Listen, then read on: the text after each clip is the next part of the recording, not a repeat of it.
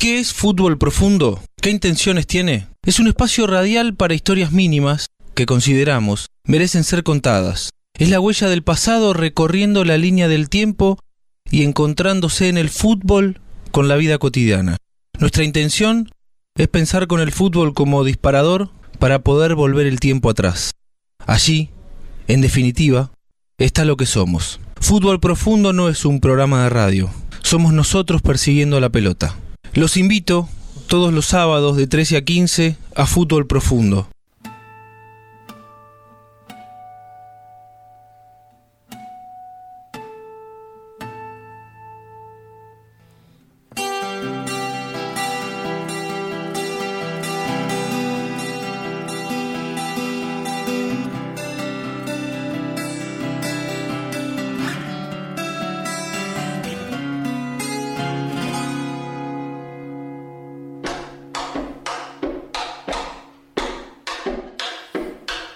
Es un sueño escondido, es un grito contenido, pequeñas grandes historias, un tatuaje al corazón, un fulbito inolvidable, un secreto compartido.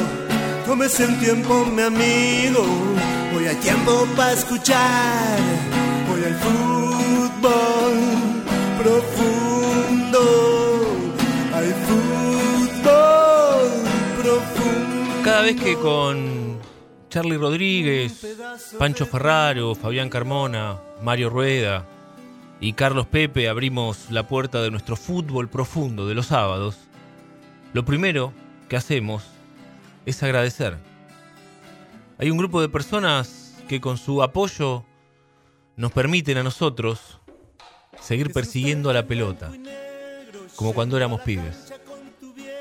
Mármoles Hago, Vía Óptica, Laboratorios Plásticos, Sociedad Anónima, Guiar Equipamientos, MIT Parrilla en el Parque Cívico en Berizo, Cru, Bar de Vinos, Farmacia de Roce, Dietética Narodi, El Bodegón Mediterráneo, Distribuidora Disbac Comercial, Pizzería Bachi, Cervecería Cinco Sabios, Pin Pollo, Emiliano Brolese, agente inmobiliario, Ferretería Lo del Ñato, el almacén de clásicos, la mejor opción para cenar viernes y sábados en Villaliza, arroba almacén de clásicos, Stuka Show, lo de Toto Carnes, buffet y cancha del Club Petirosi en Ensenada, la fábrica de sándwiches de Miga Isabela en Villa Elisa, pedidos al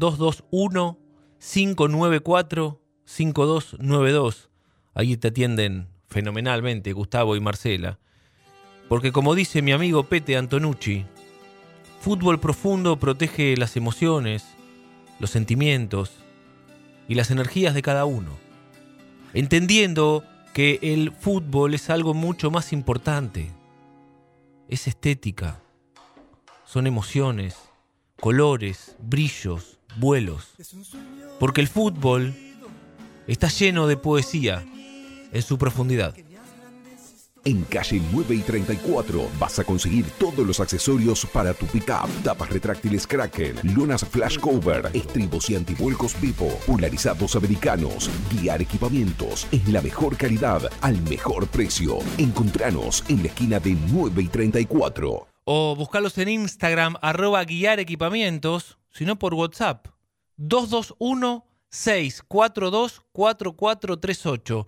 Compará sus precios en internet y vas a comprobar que son los mejores.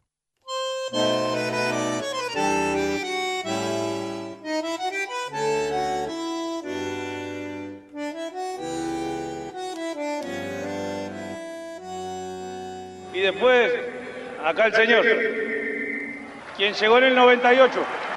Y usted es el culpable de que todos los bosteros no pensemos que ganar la Copa Libertadores es muy fácil. La culpa es toda suya.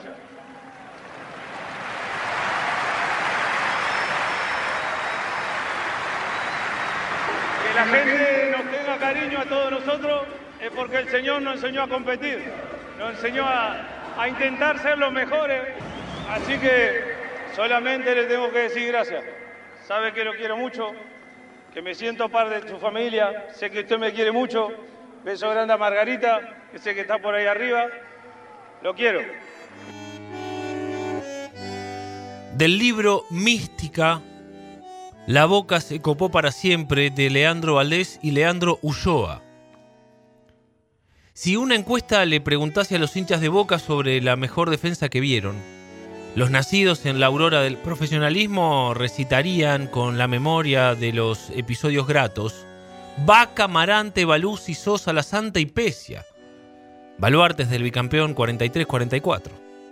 Los sesentones elegirían abrumadoramente a Roma, Simeone, Silvero, Orlando y Marzolini. 15 goles en contra en las 30 fechas del campeonato de 1964. En la franja de 50 a 60 años habría muchos votos para Gatti, Pernía, Sa, Mouso y Tarantini.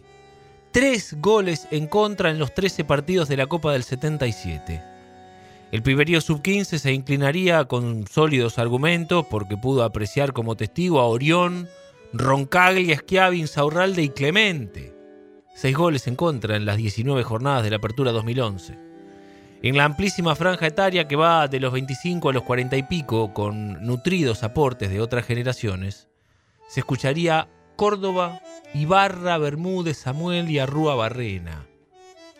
Estos ganarían, sin necesidad de balotaje. Si la misma consultora quisiera saber cuál es, para los simpatizantes es la más importante de las libertadores obtenidas por el club, probablemente se encontraría con una mayor dispersión en las preferencias. Algunos opinarían que la de 1977 cobra máxima significación por haber sido la primera, además del dramatismo de un desempate con posterior definición por penales. Otros recordarían que la del 78 se logró de manera invicta con victoria sobre el River de La Bruna y goleada ante el Cali de Bilardo en la Bombonera. No pocos destacarán los cinco triunfos consecutivos en el arranque de la 2001, más la sensacional campaña de visitante en los cruces. Muchos se quedarán con la seguidilla de siete éxitos en los mano a mano de 2003, y por supuesto que para los incondicionales de Riquelme no habrá ninguna como la de 2007, con récord de diferencia en el acumulado de la serie final. Aquel inolvidable quinteto defensivo de Bianchi que honrábamos al comienzo, fue clave para respaldar la voracidad ofensiva de un equipo que anotó 25 tantos en sus 7 presentaciones como local. Córdoba, Bermúdez y Samuel estuvieron en los 14 encuentros del torneo. Ibarra y Arroa Barrena solo faltaron a uno. Cuando ahora sí el señor Edison Pérez indica que aquí en la cancha de Boca finalizó el partido y Boca Juniors de la Argentina ante este marco imponente, espectacular, consigue por segundo año consecutivo 1977, 1978 la Copa Libertadores de América y ustedes ni quieran imaginarse lo que es la cancha de Boca. Ingresan simpatizantes, reporteros gráficos, abrazos en el centro del campo para de alguna manera también acariciar la copa que está en ese sector y que el doctor Teófilo Salinas va a entregar al presidente de Boca Juniors. Gracias Vicente, y aquí estamos con Hugo Gatti. Gatti, hacia la cámara, por favor, en la medida que podamos con la policía, así. Bueno, este, impresiones. está por demás de hablar. Es la alegría de la mitad más uno, la alegría del pueblo, del pueblo. Creo que Boca ganó bien y es el lógico campeón de América. La edición de la Copa Libertadores disputada en el año 2000, que fue la primera del siglo XXI, no fue una copa más para la historia del fútbol moderno. Y no lo decimos a partir de la modificación reglamentaria que implicó el incremento de número de, de participantes y por tanto su dificultad para obtenerla, sino que de la misma se forjó un giro copernicano en el fútbol de nuestro continente y del mundo entero. Fueron unos cinco meses, desde el 23 de febrero en Santa Cruz de la Sierra hasta el 21 de junio en San Pablo, que cambiaron la historia para siempre. En esa edición se gestó el nuevo Rey de Copas Mundial. A nadie le pudo pasar desapercibido el cambio de siglo, el inicio de un nuevo milenio. A uno de los autores de la obra lo agarró en la escuela primaria, en el San José de Calasanz del Estado, con tan solo nueve años y en cuarto grado. Al otro autor de este libro que estoy leyendo lo tomó concluyendo la facultad y con la suerte de haber asistido a los siete encuentros disputados en la Bombonera y a la final en San Pablo. En ambos casos los marcó para siempre. Cuando sos un pibito en edad escolar, las cargadas viven a la orden del día. Ese título te daba chapa de intocable. Cuando tenés casi 25 años, el trofeo te marca de otra manera, más si lo vivís desde la tribuna, como testigo, en un lugar ideal. En definitiva, lo concreto es que no importa la edad del hincha o su vivencia particular, aquel título no le puede ser ajeno al pueblo Ceneice es que ya nada fue igual para el fútbol sudamericano de la Conmebol, CONCACAF o de toda América en general. Siquiera para los equipos europeos pudo o puede pasar desapercibida aquella copa lograda en el año 2000.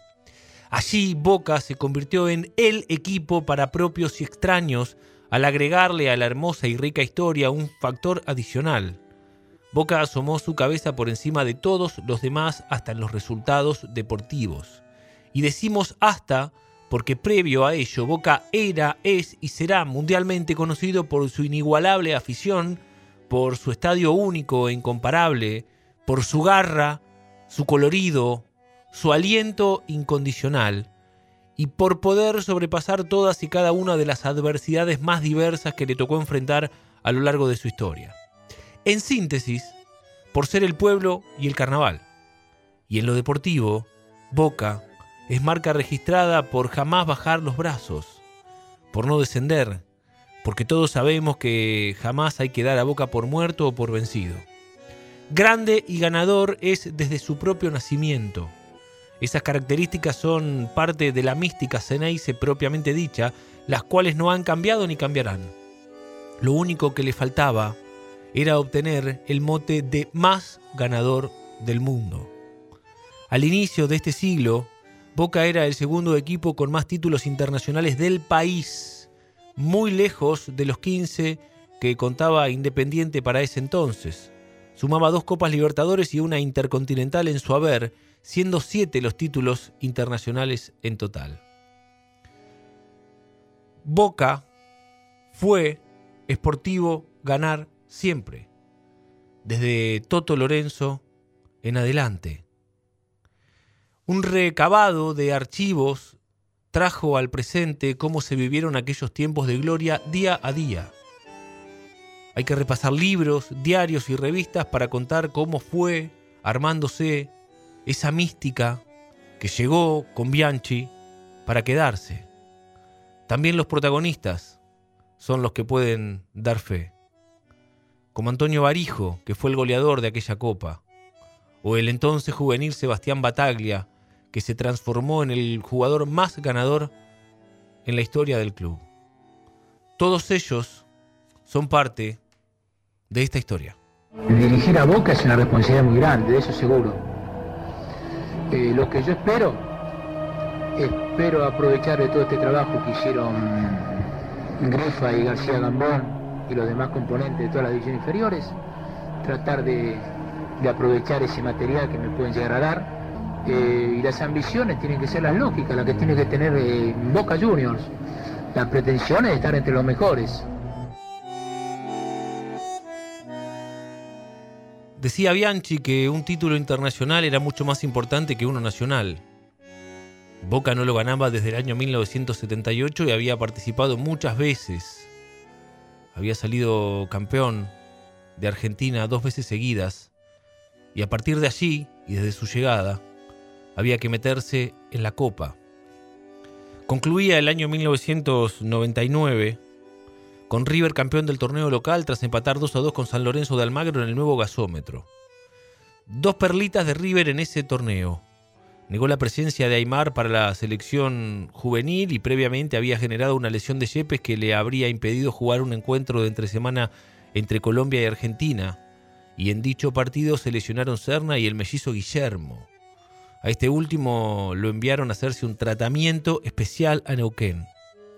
Yepes sí jugó el clásico entre River y Boca, no así quienes sufrieron las lesiones mencionadas. También lo jugó el paraguayo Cuevas a partir de una llamativa interpretación de los alcances del famoso artículo 225.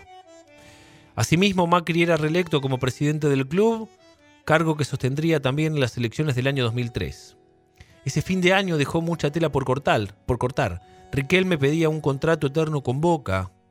Hay que recordar que Riquelme jugó en Boca con contrato de jugador juvenil hasta junio de 2001 Luego estuvo un año sin contrato, un periodo en que se cortó con la venta a Barcelona de España. Con motivo de ese contrato de jugador juvenil de 5 años, se fueron los jugadores Herrera y Adrián Guillermo, siendo ambos integrantes de la selección nacional sub-20. El eterno goleador Martín Palermo se había lesionado gravemente, por lo que no se podría contar con sus goles hasta casi fin del semestre. También estaba lesionado Samuel, que fue operado por un patadón de Gijena, jugador de Talleres de Córdoba, justo en la última fecha del campeonato. Sin perder tiempo, Boca se aseguró los servicios de Marcelo Delgado, quien venía de jugar en un Racing convulsionado. Al poco tiempo Delgado, al poco tiempo de llegar a Boca, Delgado dijo que le parecía un paraíso.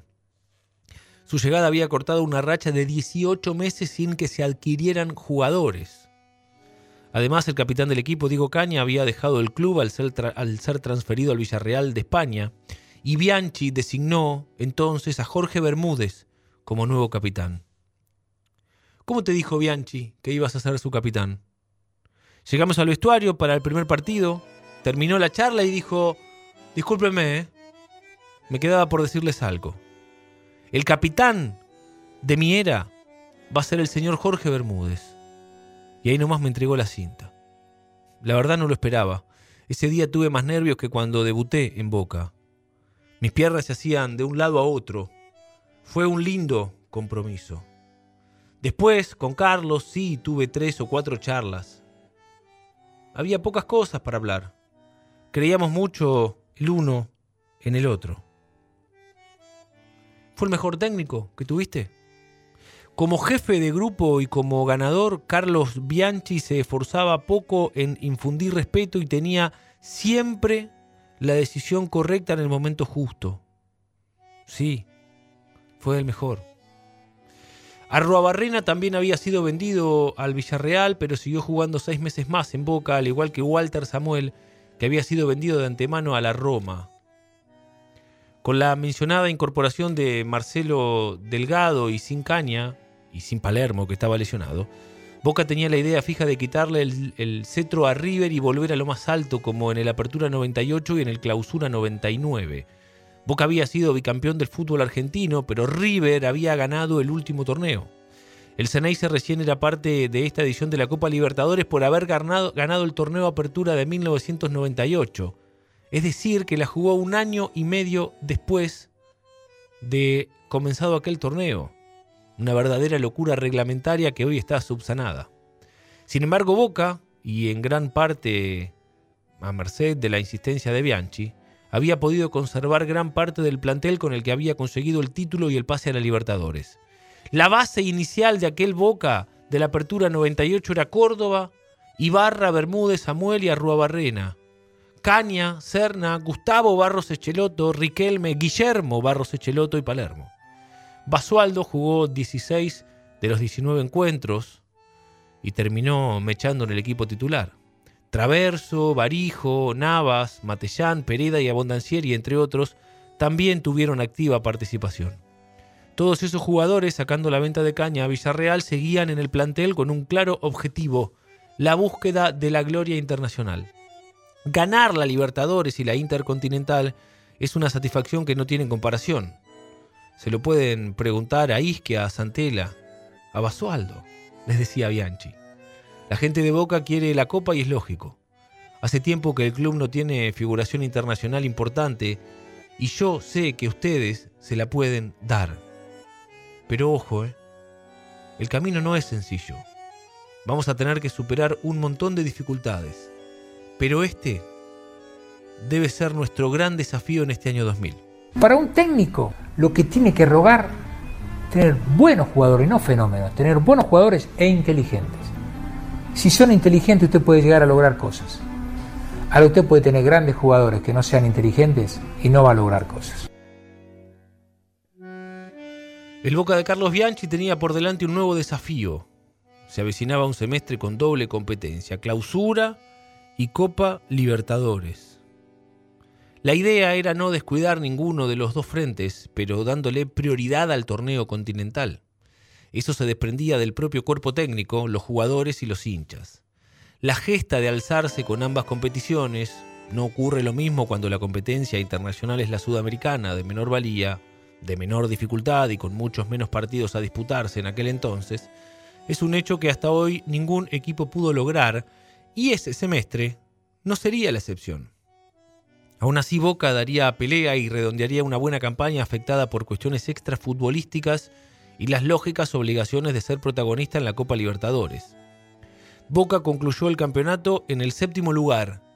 En realidad, cuando luchaba por la punta con su clásico rival y justo luego de eliminarlo por los cuartos de final de la Copa, sufrió una desproporcionada quita de tres puntos.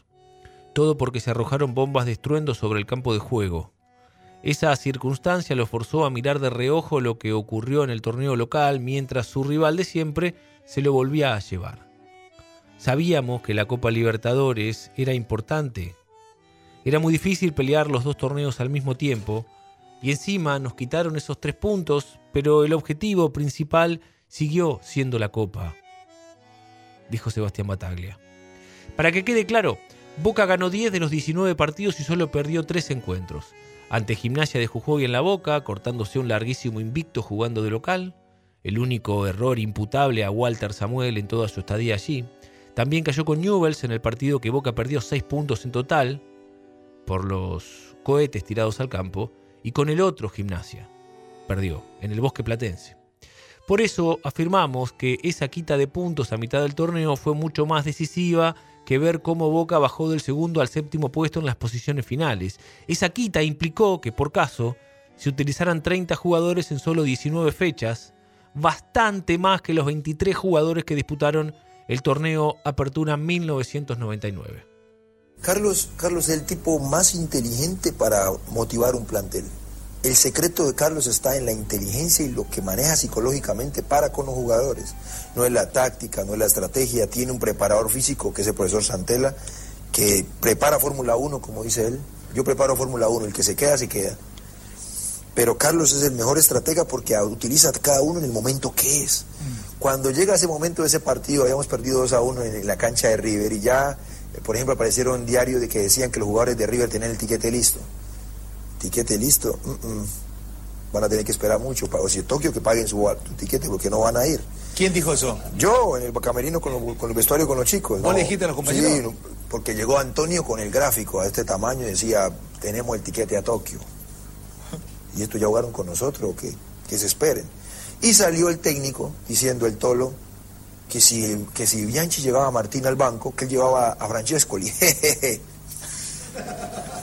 Yo estaba en la casa viendo cuando... Y lógico, en la semana eh, llegó Carlos, le puso la mano en el hombro a Martín y dijo, ¿cómo te sentís? Y Martín estaba que explotaba, no había jugado nunca, no había hecho fútbol, Ale, en práctica. No, no, no. Te lo juro por Dios, no había hecho fútbol Martín. Martín rengueaba, pero rengueaba en serio, trotaba alrededor del campo nada más. Y le puso la mano y dijo, ¿cómo te sentís? Y Martín se quería tirar de cabeza. Porque el tipo se rió, o sea, menospreció la recuperación de Martín y dijo, no es, es historia. Cuando lo comparó con Francesco Li, que había sido, que ya no era, lo convirtió en eso. Y cuando llegó la nómina, apareció. Y le digo yo a Mauricio, lo va a meter. Serio, lo va a meter. Tan, arranca el partido, pan 1-0, tan, tan, 2-0. Va la entretiempo y tal, estamos todos en el camerino y tal. Y él no tenía nada que hablar, Ale. Lo más importante, Carlos, era que con la mirada ya sabía que tenía que hacer él y nos transmitía a nosotros, muchachos, hay que continuar igual, no ha acabado el partido, seguimos presionando, seguimos teniendo el balón, vamos adelante, tranquilo, la diferencia se va a aumentar. No más. Llegado un momento, estamos jugando, cuando miro, está Martín en la mitad de la cancha con la paleta arriba. Explotó la bombonera. Y, por favor. Como un gol. Y yo miro a Carlos y Carlos agarra el peine. se pone su corbata como diciendo voy a disfrutarlo. Yo miré al lado mío, ¿en serio?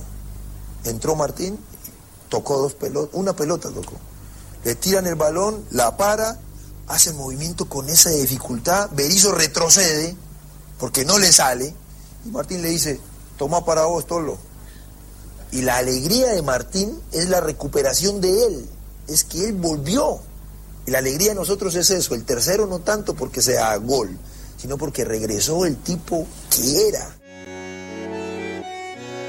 La película termina linda, pero cuando estábamos haciendo el libreto, los padres y los empresarios decían que no jugara. Yo decidí que Martín vaya al banco al otro día que perdimos con River. Martín hace dos goles en la práctica a Bondancieri y le digo, tranquilo, todavía falta una semana. Metete en la cabeza que vas a ir al banco. Yo sabía que cuando se empezara a mover, la gente se iba a empezar a inquietar.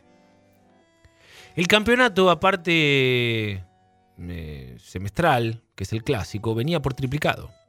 Boca debió enfrentar a River en tres veces en diez días. El primer chico fue por el torneo. Injusto empate con un tanto, en un tanto en la bombonera. Se venían además los dos partidos por los cuartos de final de la Copa Libertadores. Primero en River y la definición en la Boca. Lo insólito es que ese lunes post partido llovió en todo el país, un fenómeno meteorológico que no se da regularmente. En los diarios se leía clima caliente. El humor en el plantel que dirige Bianchi no era el ideal. Los jugadores seguían fastidiosos por el pobre empate que se llevaron en el primer acto frente a River y evitaron el diálogo con la prensa con un después hablamos. Algo que nunca se cumple. Solo Rodolfo Arruabarrena y Jorge Bermúdez enfrentaron los micrófonos. El partido de mañana será más duro porque River tratará de sacar la diferencia como local, dijo Arruabarrena. Bermúdez aclaró que el primer partido no iba a ser decisivo. Somos dos equipos parejos, River tratará de sacar alguna diferencia para jugar con menos presiones en nuestra cancha, pero a mi modo de ver todo se definirá en el segundo partido. El plantel de Boca quedaba concentrado en el Hotel Los Dos Chinos como siempre, se entrenó el lunes por la tarde en la bombonera, Bianchi dividió el trabajo en dos grupos. Los que actuaron frente a River realizaron ejercicios recreativos, una especie de tenis fútbol y cosas por el estilo. El resto hizo un trabajo físico intenso bajo la lluvia en Casa Amarilla. A diferencia del encuentro en la Boca, por el torneo local, el público de River había agotado entradas. Vayamos al ida y vuelta con Bianchi. Me quedé caliente, pero ahora a llorar al cotolengo.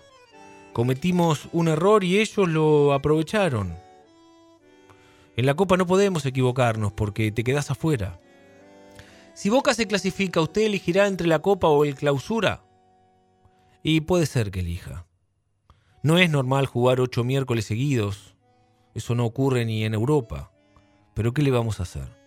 No olvidemos que los países subdesarrollados son anormales. Del otro lado, Gallego decía, ojalá River sea protagonista, como no lo fue Boca el domingo. El historial en el plano internacional hasta ese momento, como en todos los ámbitos, favorecía ampliamente a Boca. Desde 1966, cuando se enfrentaron, por, primera vez en la Libertadores, habían jugado 18 clásicos. Boca había ganado 8, River 4 y habían empatado 6. El destino los cruzó en la edición de 1970 con eh, cuatro enfrentamientos, dos triunfos de Boca y uno de River, y el restante fue empate, por citar algunos antecedentes de aquellas épocas. Llegamos al día del encuentro y las lluvias no daban tregua. La sudestada no, no cedía. En River se pensó en suspender el encuentro. De la edición del diario La Nación del día del partido se leía que al mediodía se resolvería si el partido se iba a disputar. Se jugó y fue victoria de River 2 a 1, justa victoria de River. Riquelme colgó un magnífico tiro libre del ángulo, ese fue el gol de Boca. Ángel y Saviola marcaron los goles de River. Ahí está Ledesma, rechaza Ledesma. Carlos Echeloto, habilitado el Vasco. Le encimaba con infracción Lombardi, tiro libre para Boca. Esta sí que sí, ideal para Riquelme, ¿eh? ideal. ¿Le escucharon al Vasco o le leyeron los labios? Dale, huevo. Allí va Riquelme, se adelanta el divino. Va Riquelme.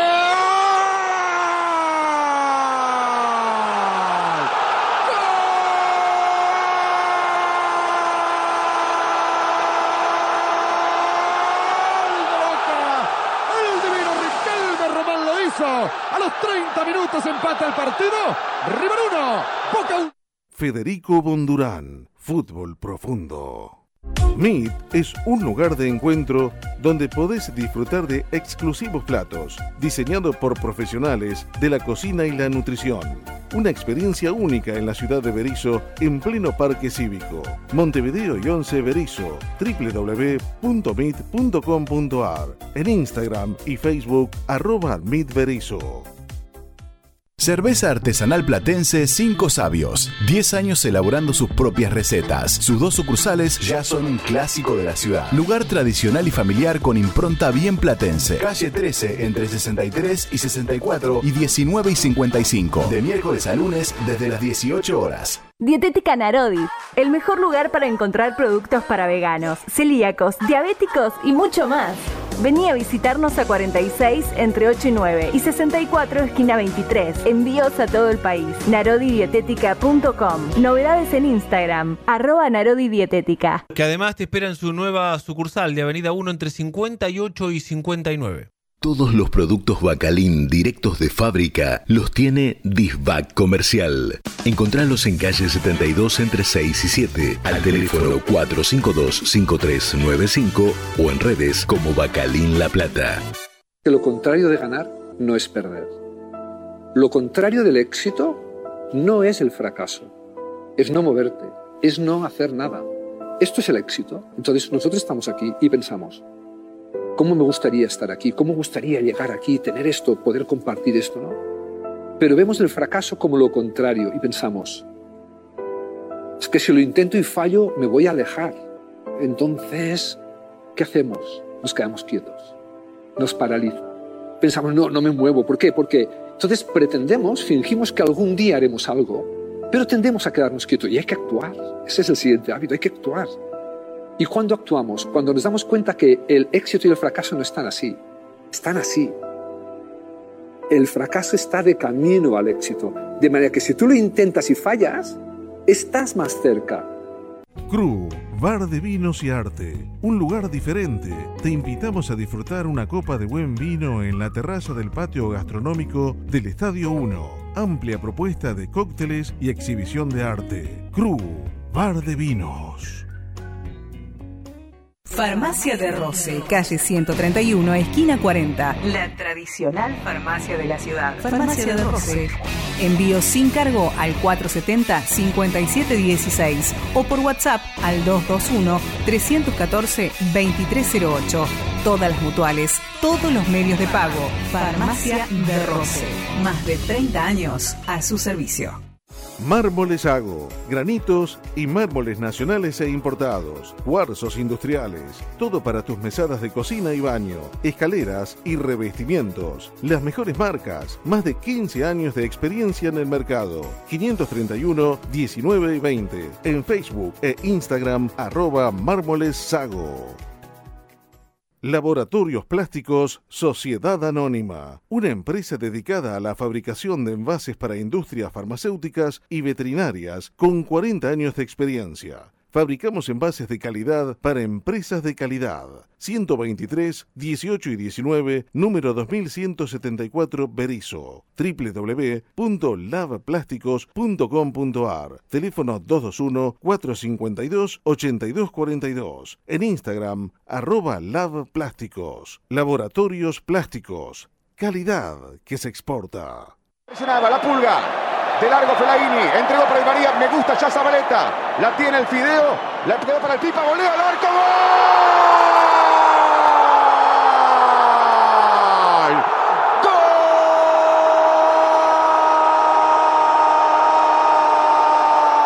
¡Gol! ¡Gol! Argentino, argentino, argentino, hasta el alma argentino, argentino, Pipa, Pipa quería tu gol, Pipa. anticipa. Señoras y señores, Argentina 1, Bélgica 0. Tenía que meterla al 9 y el 9 lo metió. Abréceme la torre, no sea tímido. Meta ese abrazo. 1 a 0 la Argentina. El 20 de agosto llega Pimpollo Corre, la carrera solidaria en la que puedes entrenarte, competir y ayudar al mismo tiempo. Serán 8K competitivos y 2K participativos con premios de hasta 100 mil pesos. Y con lo recaudado se comprarán mil pares de zapatillas para donar a niños de comedores platenses. Inscríbete en www.pimpollo.com.ar, patrocinado por Solo Deportes, una pasión nacional, Caliza, El Pollo Argentino, distribuidora Barracas del Sur y Disbac Comercial. Pizzería Bachi. Desde 1940 con la mejor pizza de la ciudad. Una tradición, una costumbre. Vení y probá nuestra especialidad. Pedí la pizza de espinaca. Pizzería Bachi. Diagonal 79 entre 1 y 2.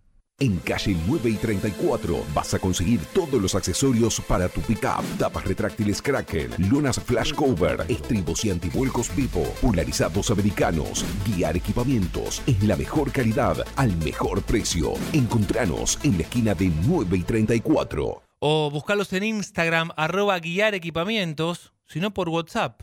221-642-4438. Compará sus precios en internet y vas a comprobar que son los mejores. Edelap WhatsApp. Agendanos y contactanos rápido y fácil. 221-616-0116. 221-616-0116.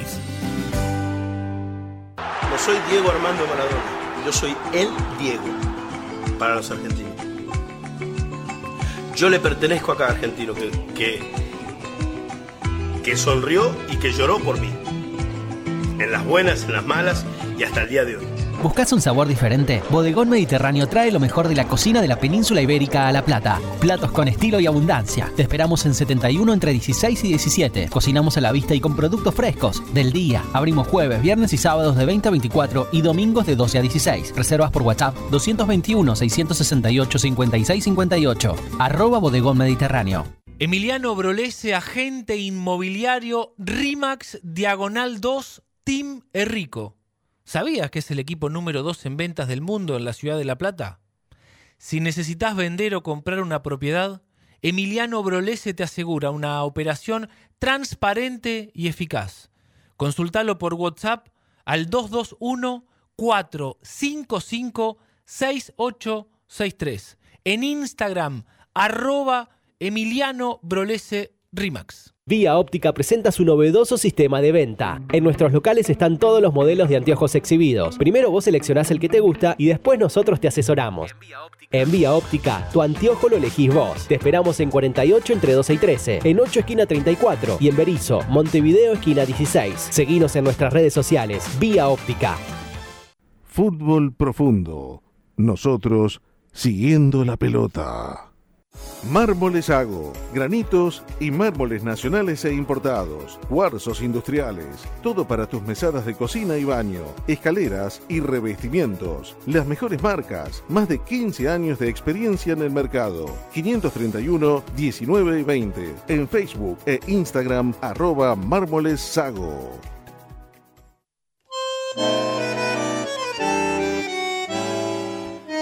Del libro Mística la boca se copó para siempre.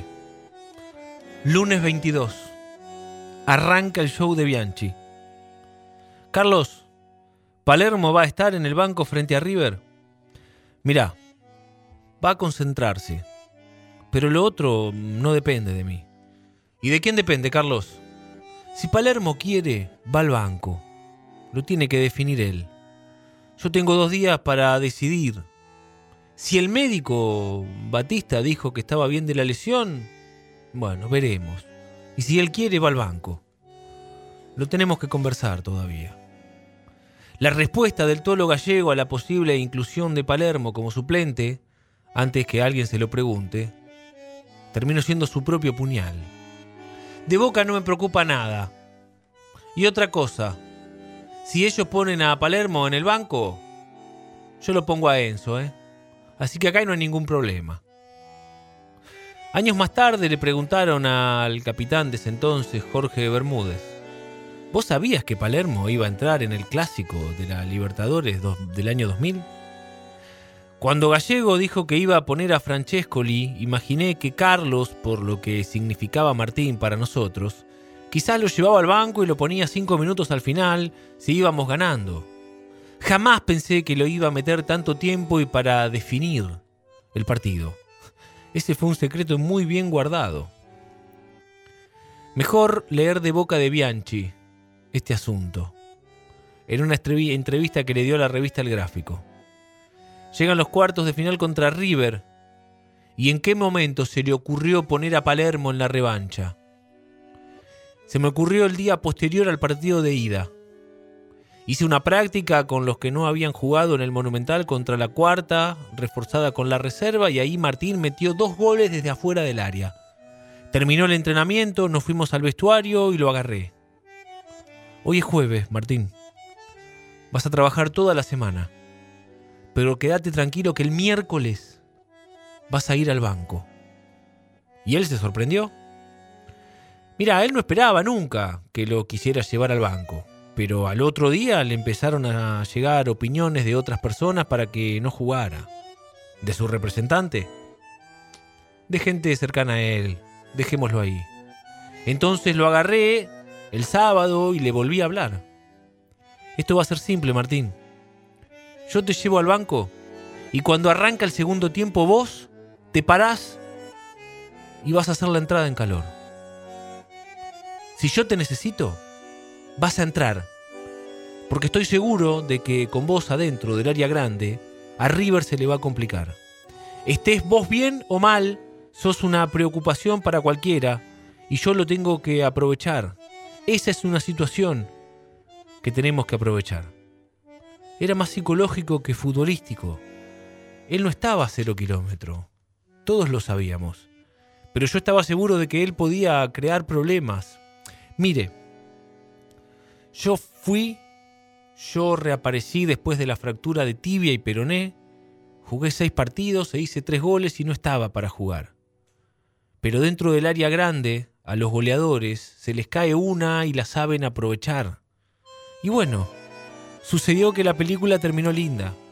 Recuerdo que cuando salí del vestuario para ir a la conferencia de prensa, vi a dos personas que le habían aconsejado a Martín no jugar. Les sonreí y les dije, yo lo quiero tanto como a ustedes. ¿No tenía miedo de que le pasara algo? No, de ninguna manera, porque el doctor me había dicho que estaba curado.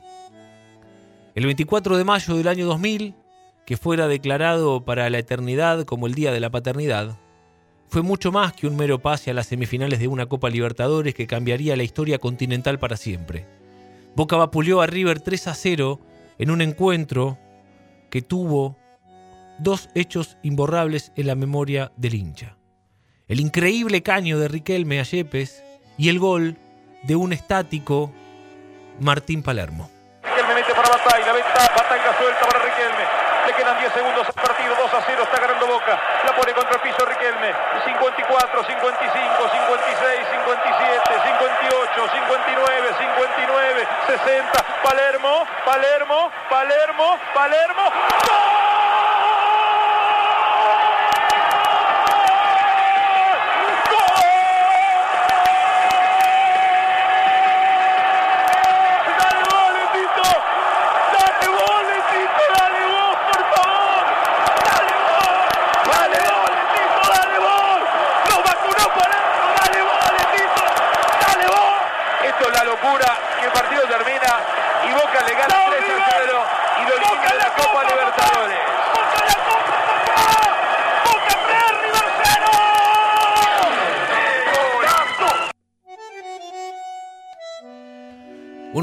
Uno, sabía que iba a jugar a la altura de México.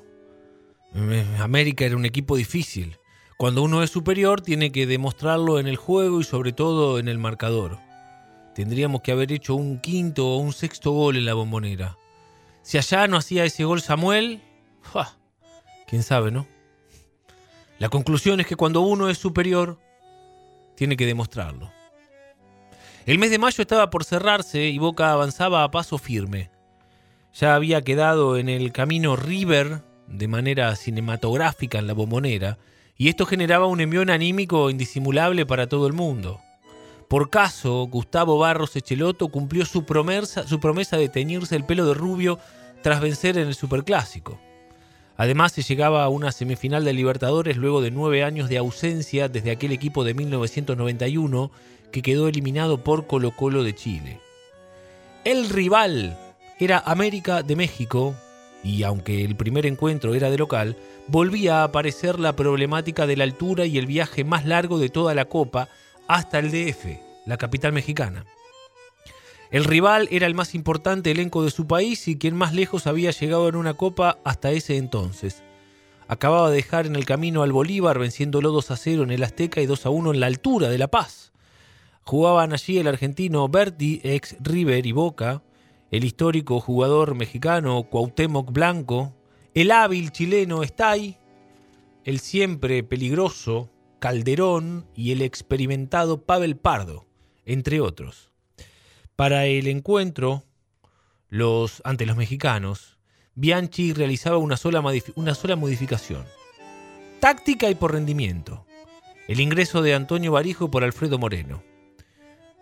Esa noche hubo un solo equipo en la cancha. Ya desde el principio Boca salió como una tromba a pelotear al rival, en 12 minutos ya ganaba 2 a 0 y en 28 ya había encontrado el tercer gol. Hubo goles de Barrena, dos de Barijo, la apuesta del DT, y el restante del joven Julio Marchand. El score final fue 4 a 1 tras el descuento de Silva para el equipo mexicano. Carlos, ¿alcanza la diferencia de tres goles como para ir tranquilo a jugar a México? Ellos le ganaron 8 a 2 al Olimpia. Vamos a tratar de que no repitan el mismo resultado. Pero es una diferencia interesante que yo pienso que antes del partido, eh, si nos hubieran dicho que íbamos a ir con una diferencia de tres goles, hubiéramos firmado enseguida. Bueno, te vi muy nervioso en el segundo tiempo porque parecía como que los jugadores se habían desconcentrado. Después del gol de Barijo, el cuarto, no dejamos de jugar. Nos equivocamos. Y no puede ser. Por eso me voy con un un pequeño gusto amargo. Carlos, eh, ya tienen la experiencia de Quito de la altura. Eh, van a jugar a México donde hay un poquito más que, en Quito. ¿En ¿Qué partido hay que ir a buscar? ¿Que el gasto lo hagan ellos? No, nosotros no podemos pensar que tenemos que ir a jugar allá para defender. Nosotros tenemos que ir allá para jugar de igual a igual y, y tratar de convertir. ¿Qué pienso de América? que la, clasificación de Boca todavía no está definida. Quedan 90 minutos y no hay que olvidarse que allí, en México, le ganaron 8 a 2 a Olimpia de Paraguay. Así que, bueno, ¿eh? Hay que tener cuidado, dijo Bianchi, aunque enseguida retrucó. Si me preocupan la contaminación y el smog de esta ciudad, no. No saben los ventiladores que trajimos, ¿eh? Son bárbaros. Tenemos que entrar a la cancha pensando que vamos 0 a 0. Si el clima de la bombonera influyó en el primer partido, sí, puede ser. Pero miren que los goles no los meten los de afuera, ¿eh? Esto decía Bianchi ante los medios locales que lo esperaban en el aeropuerto del DF. No es que esté totalmente confiado, yo soy siempre así. Espero con tranquilidad cada partido porque sé que ahí se define todo. Acá hay periodistas argentinos que pueden dar muestra de eso. Ustedes les pueden preguntar. Esto decía Bianchi en México, al ser abordado por periodistas mexicanos. El de Terrival también habló y dijo, aquí en México la historia será diferente. Habrá presión del público y además vuelve Cuauhtémoc Blanco, nuestro mejor jugador. Eso va a levantar la moral del equipo también está el factor de la gente. El partido se disputó el miércoles 7 de junio en el mítico Estadio Azteca. Allí Bianchi nunca jugó ni había dirigido. Boca contó con un hincha de lujo, Diego Armando Maradona, quien volvía al lugar que lo llevó y lo sostendrá por siempre en el epicentro del fútbol mundial. El vedor del encuentro no era otro que Codesal, aquel que pitara un muy dudoso penal casi sobre el fin de la final del Mundial de Italia 90. Boca no se quedó atrás. Incorporó a su delegación a Aníbal Jai como coordinador para además entablar relaciones con los árbitros. Aníbal también viajaría a Japón cuando Boca enfrentara al Real Madrid.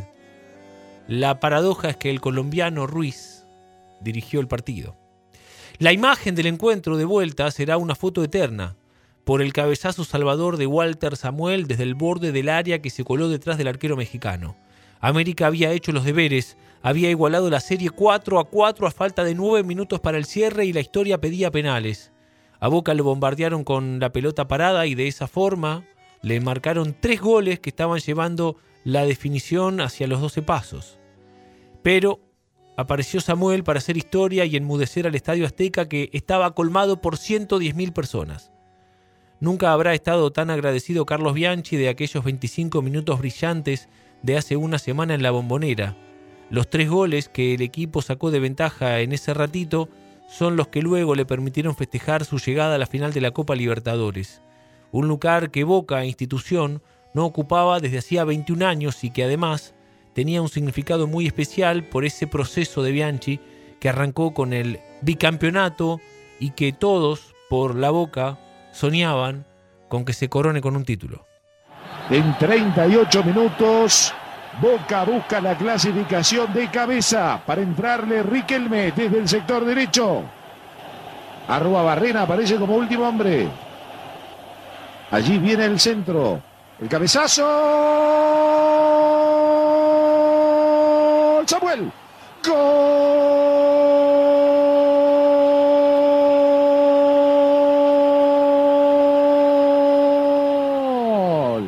Gol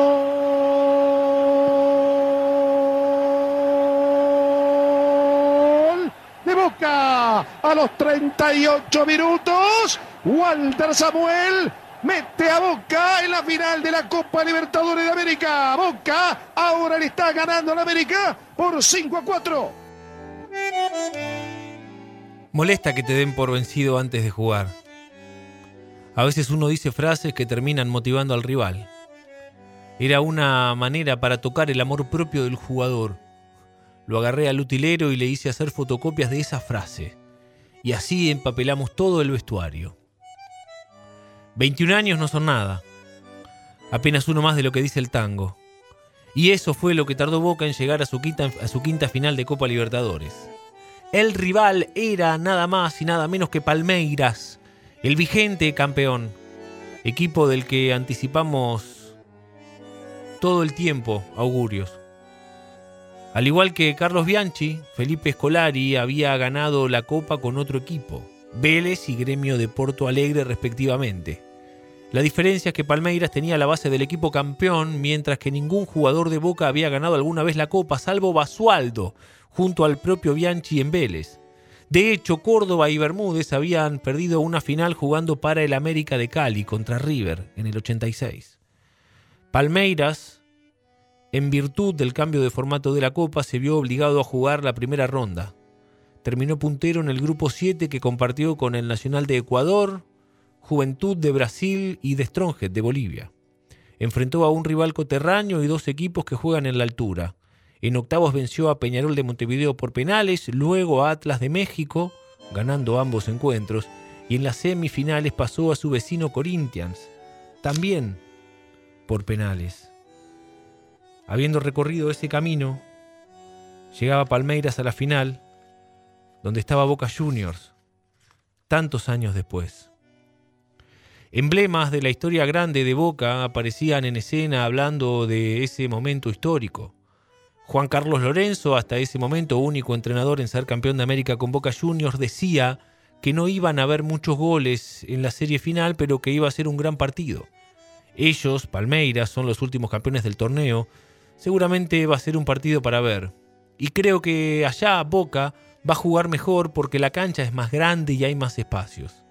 Igual Boca está en condiciones de ganar acá y allá. Este equipo se formó con Bianchi y un técnico que ya marcó una etapa importante. Y estos jugadores son muy responsables al igual que el entrenador. El DT campeón alabando al DT de turno. Se sumaba Ernesto Eber Mastrangelo, bicampeón de la Copa en los años 77 y 78, quien decía que ese momento del equipo se parecía mucho al que él había vivido por lo simple que jugaba. Es como Monzón. Los que iban a pelear con él lo miraban y decían, a este flaco le ganó caminando. Y a la primera de cambio te noqueaba. Así es Boca. Simple. Ya todos saben que el mellizo le mete el centro a Palermo, y en otra época sabían que Beglio o Sanabria me tiraban un pelotazo a mí. Pero nadie encontró la fórmula para evitar semejante obviedad. Llegamos al 14 de junio del año 2000. Y hay que ser realistas, decía Bianchi, en una frase que usó aún en su tercera etapa como entrenador de Boca, pensando en un triunfo para ir a defenderlo en tierras brasileñas. Estaba al fresco el 6 a 1 del año 94. Bianchi también se había cruzado con el Palmeiras en la Mercosur del año 98.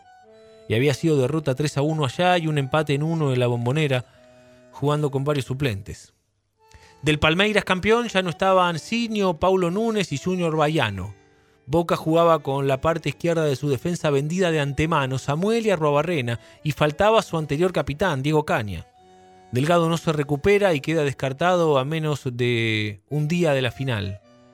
Cristian Jiménez es llamado de urgencia y terminaría siendo titular.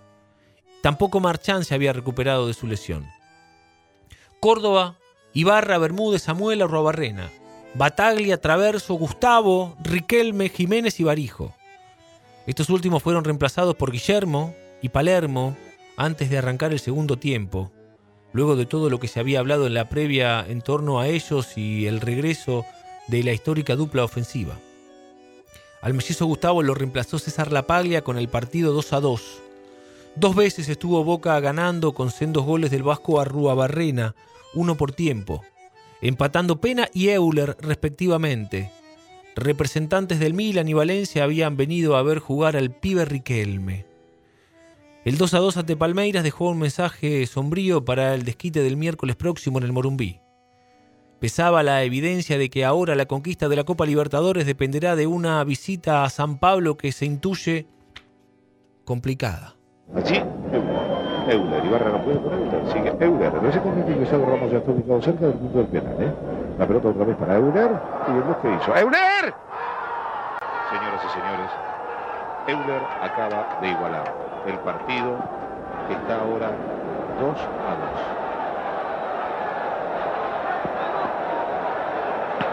2. Primero se quedó parado Ibarra. Después llegó de tiempo Bermúdez y no pudo cortar traverso. Euler que enganchó, que llegó, allí va Bermúdez, le toca la pelota hacia adentro, no puede llegar traverso, la engancha. El arquero que no puede tapar bien desde la ubicación del arquero. El balón pasa por Igarra, su cronómetro del árbitro del partido, señor Méndez. Quizás la última posibilidad para Boca en este encuentro. Allí se viene Ibarra, sigue Ibarra, viene Ibarra. Martín, Martín, Martín, Martín, Martín, Martín. Gana Argel. Taquear y pasar por el costado. Se viene Junior. Allí la tiene Junior, el que marca es Traverso. La pelota en poder de Ramos. Bataglia fue el que la había recuperado. Bataglia la tiene, señoras y señores. Ha terminado el encuentro. A los 21 minutos del primer tiempo, Arrobarrena el 1 a 0. A los 41-30, Pena el 1 a 1. A los 16 del segundo, Arrobarrena el 2 a 1. Y a los 27, Euler el 2 a 2, con que termina este primer encuentro por la final de la Copa Libertadores de América entre Boca y Palmeiras. Tras ese partido, un Bianchi muy reflexivo y concreto dejaba un pedido contundente. Le pido a la gente que siga confiando. Además contestó varias preguntas. ¿Por qué se vio tan condicionada la actitud de Boca? ¿Por qué no tuvo mentalidad ganadora? El rival fue otro. Jugamos contra el campeón de América que sabe manejar los tiempos y que es digno de respetar. El partido fue muy cortado y Boca no pudo hacer su juego. Por un momento parecía que se estaba jugando a la mancha. ¿Qué fue lo que hicieron mal? No pudimos llegar a presionar en terreno de Palmeiras. El mediocampo de ellos con Sampaio, Galeano, Alex y Rogerio es de primer nivel. El adversario tuvo mucho de responsabilidad para que nosotros no podamos jugar como pretendíamos. La gente todavía le reclama la inclusión de Palermo y el mellizo Guillermo desde el arranque. No están para jugar 90 minutos. A lo sumo para 45 o 90 en el caso de Martín, como lo hizo ante Colón por el torneo local, pero después le costó mucho recuperarse. Había que equilibrar las fuerzas físicas. Si Guillermo arrancaba contra el lateral Junior, no hubiera terminado el partido. Él entró cuando Junior y Nenem ya tenían 45 minutos de desgaste. Además, pienso que Jiménez jugó muy bien. Habló con los jugadores para levantarles el ánimo. Lo primero que les dije fue que descansen para estar bien preparados para lo que viene. ¿Cuál es el mensaje que le da el hincha de boca? A la gente le digo que es lógico que tenga confianza en este equipo. Este grupo venía de salir decimoquinto y pasó a ser bicampeón al llegar a ser, bicampeón, a llegar a una final de Copa Libertadores. Comprendo que la gente se fue golpeada, pero no debe perder la confianza. De la noche a la mañana no se le puede sacar el respaldo a este equipo. En Palmeiras fue clave la experiencia de sus jugadores. No. Palmeiras sacó el empate porque golpeó en los momentos justos. Por eso digo que tal vez estamos jugando contra el mejor equipo que hay en América. ¿Cree que Boca mereció mejor suerte en el resultado? No. Ningún equipo fue superior a otro. El empate es lógico. En 1994, en Liniers, la gente se fue igual que hoy. Vélez le había ganado a San Pablo por 1 a 0 y los hinchas pensaron que no alcanzaría. ¿La situación es igual? En los últimos años este equipo hizo cosas interesantes y respondió cuando quizá menos se lo esperaba el hincha. Yo no escuché insultos ni nada por el estilo, ¿eh? Seguro que venían a la cancha con la intención, con la intención de ganar, pero sepan que no está todo perdido.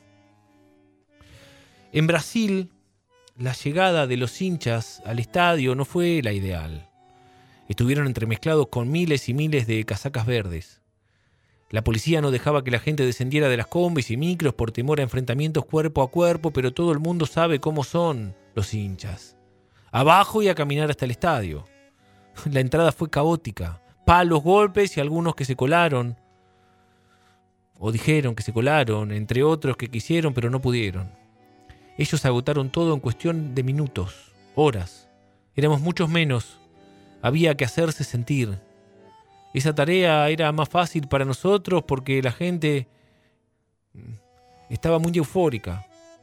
La final con Palmeiras se jugó el miércoles 21 de junio a las 21.40 y como dijo Serna, la final contra Palmeiras fue el partido que más sufrió porque estar afuera era tremendo.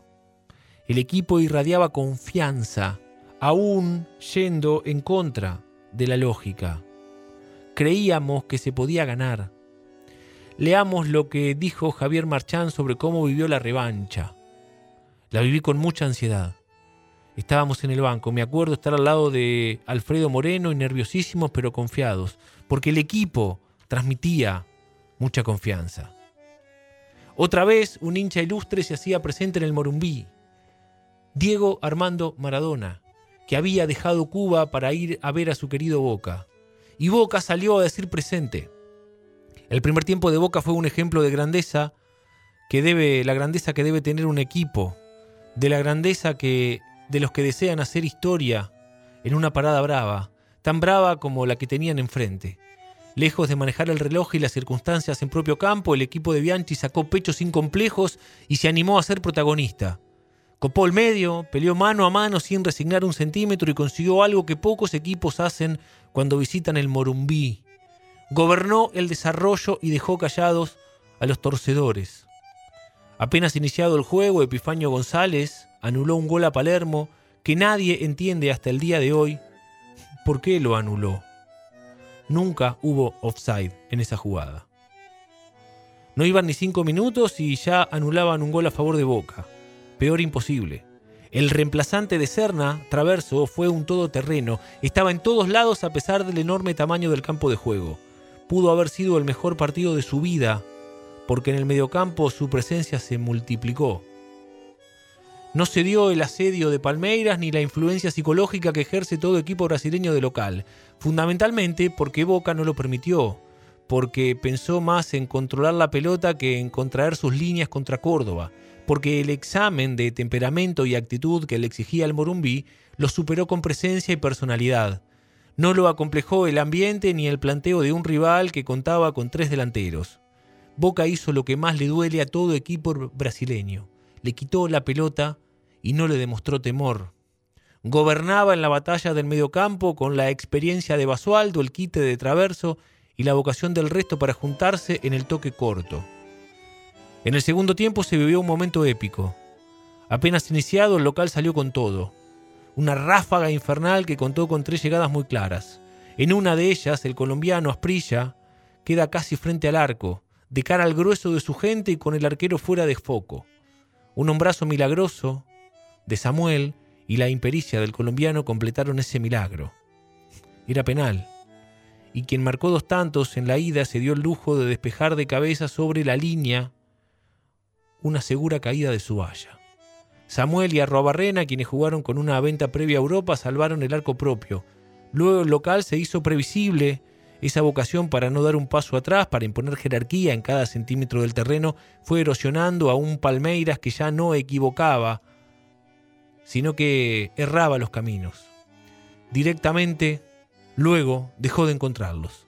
Y Boca iba, con fervor, con fútbol, con personalidad, con corazón, y con el aliento de esos cinco mil hinchas que colmaron una bandeja del Morumbí que no pararon de saltar y gritar, como si hubieran entendido que ellos, desde ahí arriba, también podían ayudar para ganar. Bueno, señores, hay penales en Brasil. ¿A dónde estás en este momento? ¿Estás en el patio? ¿Estás en el baño? ¿Estás encerrado? ¿Estás en el auto? ¿Estás solo? ¿Estás acompañado? ¿Cómo estás? Estamos todos juntos en esta. Los jugadores de Boca, si querés saberlo, están todos reunidos, abrazados, entrelazados, esperando a ver qué pasa con esta definición por penales. Aparte, ¿cuántos daban algo por esto? Por este 0 a 0. ¿Quién te puede decir algo? Se define por penales. Vamos a ver qué pasa con Oscar Córdoba. En el arco que da espaldas a la gente de Palmeiras. Se van a patear los penales así. Va a arrancar pateando boca porque Marco me parece se acerca al arco. Y de tranquilidad, calma Marco. Que sabe con esto de los penales. Boca no practicó nunca penales, nunca. Boca, según lo que contaba Marcelo Palacio durante toda la semana y algo que hemos charlado, habló que Matellán lo peloteaba a Córdoba en los penales, nada más. Matellán, pero que no ha practicado Boca. Y bueno, toda la historia de Marco, que pidió hasta videos de jugadores de Boca que patearon penales. Marco está muy metido ya, ya está en el arco. Se ha hecho un sorteo porque ya está muy seguro del arco donde está toda la gente de Palmeiras. No hay otro arco donde está la gente de Boca. Pero ahora va Bermúdez, así que el sorteo va a ser ahora. A ver, que Marco no sé por qué se fue directamente para allá. Sortea en este momento el arco. Juancito, ¿qué pasa allá en Buenos Aires? ¿Cómo lo estás viviendo? Bueno, con ansiedad, con esperanza y confiando. Demasiado el fútbol es un juego de carácter. Yo siempre no digo que iba a acertar, pero pensaba que hoy iba a dar resultado. Y más allá del mérito del plantel, hay que reconocer la calidad de Carlos Bianchi. Este equipo estaba mentalizado para esto. Por y me dice Calva Monte con realmente muy oportuno que comienza con el 77. Apuntamos recién que la única vez que un 0 a 0 de tercera, que él era el tercer partido, pero que fue la definición por penales fue justamente cuando Boca logró la primera copa en el 77, que es el penal de Gatti, y ahora parece, aparentemente va a empezar tirando Boca. Tenemos en aquella serie... Déjame Juancito ahora. Comienza la tan ansiada tanda de penales luego del 0 a 0. La inició el zurdo Alex, quien de rastrón la colocó al lado del poste izquierdo de Córdoba, quien a pesar de adivinar el destino del balón no pudo llegar. Barros Echeloto fue el primer Ceneice, fuerte al medio y a media altura. Marcos voló hacia su palo derecho. Fue raro. Los penales los venía pateando yo, pero como la primera final no la jugué. Bianchi dijo antes de la segunda que si había un penal lo tiraba Riquelme. Pero está Guillermo, le recordó Román. Bianchi se mantuvo en su postura. Cuando terminó el partido se acercó y nos dijo, para mí, ustedes ya salieron campeones. Ahora le pueden demostrar al mundo que son los mejores. Nos dijo que si alguno tenía dudas en los penales, que le apuntaran a la cara del arquero. ¿Quién es el primero? preguntó con un papel en la mano. Yo, contesté enseguida. Como destacado que me había quedado caliente porque no me designara. Fui tranquilo y le apunté a la cara fuerte y al medio, dijo el mellizo. A partir de allí empezó el show de Córdoba. Frente a su compatriota Tino Asprila, el gran arquero colombiano desvió el fuerte remate de derecha. El tiro fue dirigido al poste derecho y él despejó con las dos palmas. Yo lo conocía de la selección, pero igual tuve suerte. Antes del penal, Diego Maradona, en su participación televisiva junto a Sebastián Viñolo y Juan Pablo Barsky, dijo fuerte, lo erra, Córdoba lo conoce. Riquelme podría poner a Boca en ventaja. Se amacó tanto antes de patear para cambiar el palo que casi se cae al piso. Fue un toque directo a la red, sin escalas, con el arquero yendo al otro lado, al costado izquierdo. El arquero no salió ni en la foto cuando pateaste el penal. Le diría después el mejor jugador de la historia del fútbol mundial al mejor jugador de la historia de Boca, en un recordado y emocionante cruce de palabras post partido. Un especialista como Roque Jr. se paró frente al balón, bombazo a la izquierda del arquero, Córdoba la saca hacia un costado de manera espectacular. Se aseguró así el premio que le daba el sponsor de la Copa Libertadores. El loco Palermo podía colocar a Boca en una ventaja casi decisiva. Fue con firmeza y convirtió con un latigazo seco a la derecha del arquero. 3 a 1 sobre 3 remates por equipo. Rogerio con mucha clase tocó el balón a su derecha y Córdoba fue hacia el otro palo. Bermúdez, otro colombiano y caudillo como Junta, 11 años atrás, se paró frente a la tribuna del estadio, la tribuna visitante del estadio, y también le cambió el palo al arquero rival.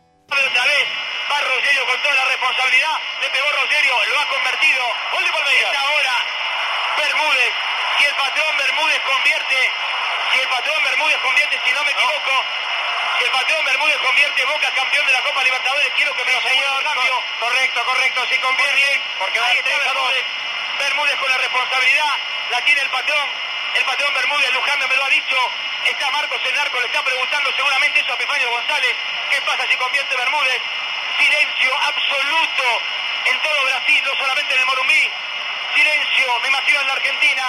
Puede explotar. Ahí está Bermúdez, el colombiano, el capitán, el patrón el que vino de la Argentina para ser campeón. Va con verso, le va a pegar Bermúdez.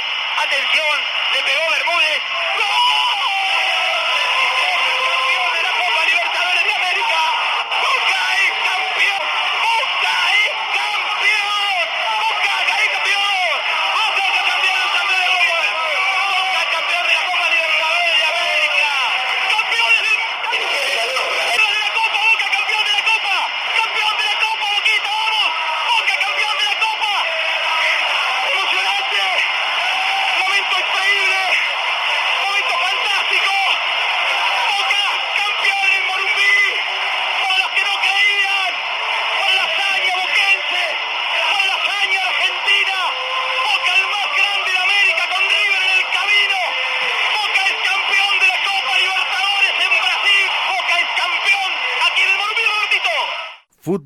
Profundo.